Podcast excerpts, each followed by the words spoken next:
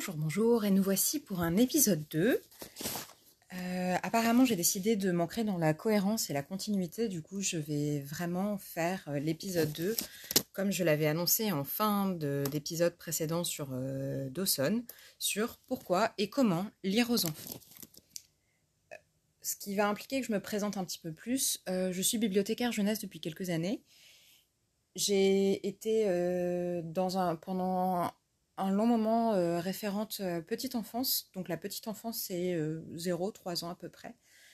Et je me suis pas mal formée sur le sujet en participant à des, enfin en participant, en assistant à des journées d'études, notamment d'Access et de l'agence Quand les livres relient. Je mettrai des liens, je suppose qu'on peut mettre des liens. on va découvrir si on peut mettre des liens pour aller plus loin ensuite. Et dans la question de lire aux enfants, c'est une question qui revient évidemment de façon euh, récurrente en fait en médiathèque. En section jeunesse, euh, parfois il y a des parents qui voient pas l'intérêt de lire à des enfants quand ils sont bébés, avant qu'ils parlent. Parfois, il y en a qui se posent des questions parce qu'ils aiment beaucoup la lecture, ils voudraient partager ça avec leur enfant et ils savent pas trop comment s'y prendre. Euh, et, puis parfois, il y a des gens aussi qui sont pas très à l'aise avec les livres et qui aimeraient que leurs enfants le soient davantage, mais qui savent pas trop comment s'y prendre encore une fois. Et euh, moi, ce que je remarque, c'est qu'il euh, y a beaucoup de culpabilité de la part des parents, en fait, quel que soit. je sais pas, on a, ou alors c'est moi qui ai un biais cognitif, mais j'ai l'impression que les parents avec lesquels j'interagis se sentent souvent maladroits, ont l'impression de mal faire ou de s'excusent souvent que leur enfant y court, que leur enfant y fasse du bruit, que leur enfant bébé lecteur, oh, il a bougé. Et euh, bon, du coup, c'est mon boulot hein, de, rappeler que c'est pas grave, et c'est mon boulot aussi de, répondre à certaines de ces questions, soit en en posant d'autres, soit en apportant vraiment des vraies réponses. Alors, du coup, moi, dans la question de pourquoi et comment lire aux enfants, de ma déformation d'étudiante euh, jadis en sciences humaines, je déroule euh, tout plein d'autres questions. Qu'est-ce que lire? Qu'est-ce qu'un enfant? Et pourquoi le faire? Et comment le faire? À quel moment? Est-ce qu'il euh, y a des limites à poser? Comment on choisit un livre? Euh, comme j'ai choisi un format très court pour ce podcast et que, euh, de toute façon, ce ne sont pas des questions qui ont des réponses absolues, c'est juste des pistes de, solutions, de réponses, de réflexion. Je ne vais pas être euh, exhaustive dans ce que je vais dire là, je préférais euh, le poser dès le début. Alors, dans un premier temps, l'état de la recherche en ce moment sur la lecture et les bébés. en tout cas, non, pas la lecture et les bébés, le langage et les bébés, en gros l'état de la recherche, c'est que à partir du quatrième mois de grossesse à peu près, on peut dire que le fœtus, le bébé dans le ventre de sa, de, sa maman, entend. Il y, a des, il y a des expériences qui sont menées. Hein. Par exemple, si vous lui faites écouter euh, la même musique régulièrement pendant la grossesse, à quelques heures de naissance, quelques heures après sa naissance, l'enfant va réagir. Ça fonctionne pareil avec les histoires parce qu'en fait, une histoire, c'est pas juste euh, des pages imprimées, un livre, en fait, c'est pas juste des pages imprimées, c'est plutôt ça. C'est d'abord une histoire, et une histoire, notamment dans la littérature jeunesse, c'est avant toute chose la musicalité de la langue. C'est hyper important. Il y a dans, plus on découvre la littérature jeunesse, plus on voit des, des livres qui jouent avec les mots, avec les sons, avec les, avec les voix qu'on peut poser, qu'on peut avoir, la voix énervée, la voix un petit peu effrayée. Et puis le fait, est-ce que c'est grave de pas faire les voix? Est-ce que c'est grave de les faire d'ailleurs? J'y pense là. Je l'avais pas, j'avais j'avais oublié cette question quand j'ai préparé, mais non, il y a rien qui. Alors du coup, on va, je vais le poser aussi là tout de suite. Il y a rien qui soit grave parce qu'en fait, le plus important quand il s'agit de lire avec un enfant, notamment lire avec son enfant, c'est de garder en tête que c'est un moment d'échange, de joie, de bonne humeur. C'est un moment de plaisir partagé. Donc, euh, à partir de là, une fois que ça c'est euh, bien ancré, on peut euh, dérouler tout le reste. Sur, parmi les questions qui reviennent régulièrement. Et si l'enfant veut la même histoire en boucle, est-ce que c'est grave? Alors, du coup, comme je le disais, il n'y a, rien qui, a rien qui soit grave parce qu'en fait, un enfant, un enfant aime la répétition. En fait, surtout les tout petits, surtout jusqu'à 3 ans, la répétition. Vous connaissez de façon contrainte ou moins contrainte. Si vous côtoyez des jeunes enfants, vous connaissez forcément des comptines et vous avez forcément remarqué à quel point elles sont répétitives. Et en fait, c'est pas anodin. Ça, ça, ça, a du sens en fait si les comptines répétitives plaisent autant aux enfants, c'est parce qu'en fait ça rassure. Ça hum, on va rappeler que la permanence de l'objet, c'est-à-dire le fait de savoir qu'un objet, son doudou, existe encore même quand on ne le voit pas, ça s'acquiert entre 18 mois et 24 mois, donc un an et demi et deux ans. La répétition, en fait, ça entoure, c'est connu, c'est rassurant, et on peut en rire. Dans les redites de comptines, souvent, euh, c'est la, famille euh, tortue, où on peut, la... refaire. Il y a des redites avec euh, des... et des On peut s'amuser avec les sons. Et on peut plaisanter. Hum, ça m'est arrivé de relire 25 fois une histoire qui s'appelle tu... tu cries comment, chien le chien? de Mo Willems, qui est donc une histoire de bruit d'animaux. Et, et de m'amuser en fait à, à aboyer à la place de la vache et à miauler à la place du chien. Et de, et de bah en fait, on, rigole ensemble avec les enfants. Et ça, c'est chouette en fait.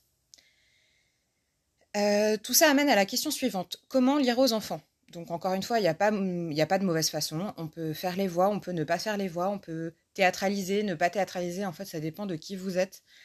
L'important, c'est de ne pas se trahir, en fait, de ne pas, lire l'histoire en étant en dehors de soi-même, parce que du coup, euh, c'est bizarre en fait, c'est désarmant pour l'enfant, il s'y reconnaît pas trop.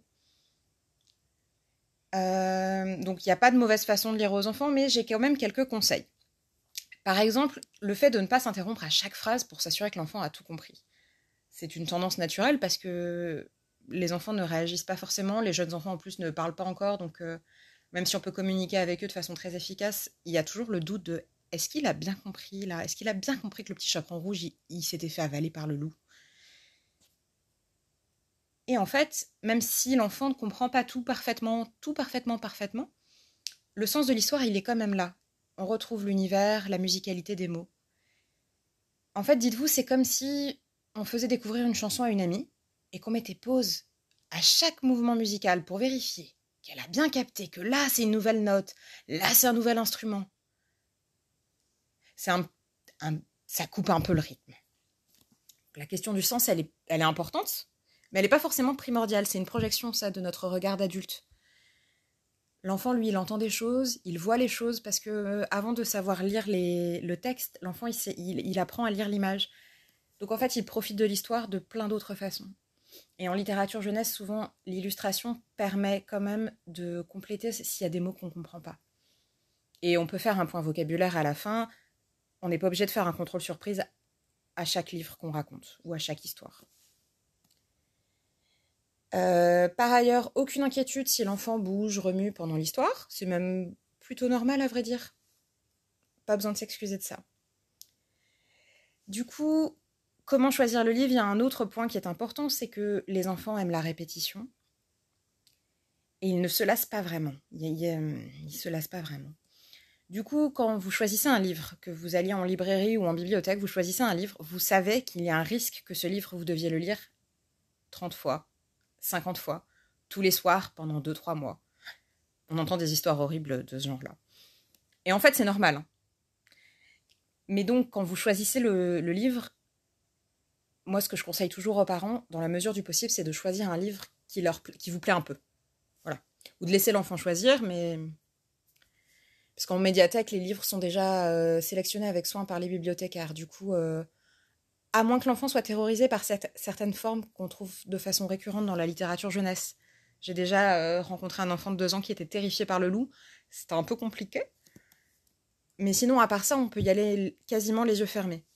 L'important, c'est le plaisir partagé. Donc, il faut aussi le plaisir de l'adulte qui raconte l'histoire.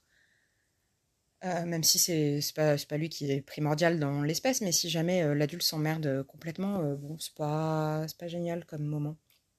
Il faut s'amuser aussi. Bon, la bonne nouvelle, c'est que l'offre éditoriale aujourd'hui, elle est riche et plutôt euh, superbe, donc on peut toujours trouver de belles histoires à partager ensemble.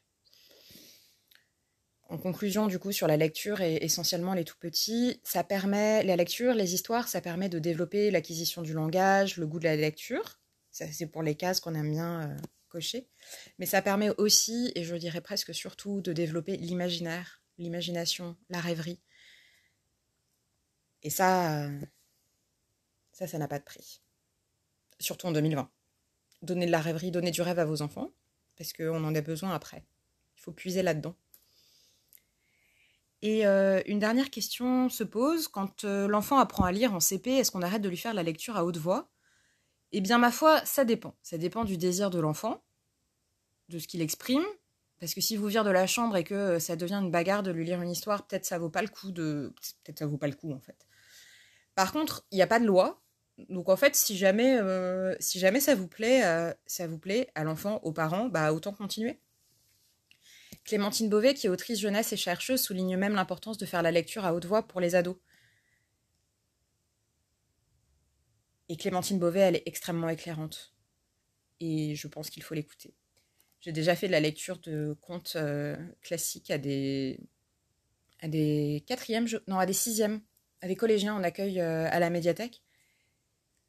Et en fait, euh, quand, on, quand on lit même à des, à des ados qui ont une posture d'ado où ils s'en fichent de tout et rien ne les touche, très vite, ils redeviennent des enfants dans leurs yeux.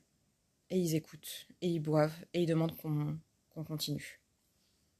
Parfois, on lit des histoires, et puis, et puis l'enfant ou l'ado en face te dit Bon, bah, c'est fini, en fait, ça suffit. Et c'est pas, pas grave, en fait, parce que l'enfant a le droit aussi d'avoir euh, ses goûts, de ne pas aimer certaines histoires.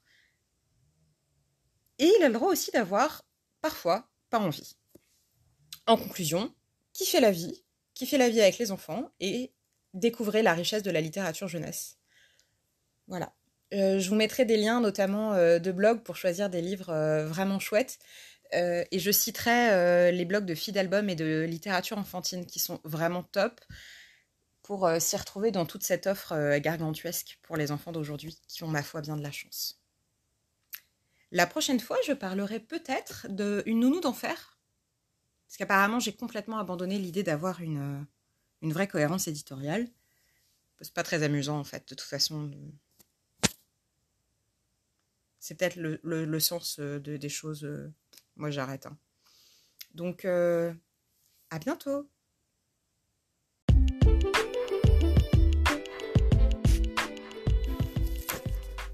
Je vous laisse avec les mots de Clémentine Beauvais. À bientôt.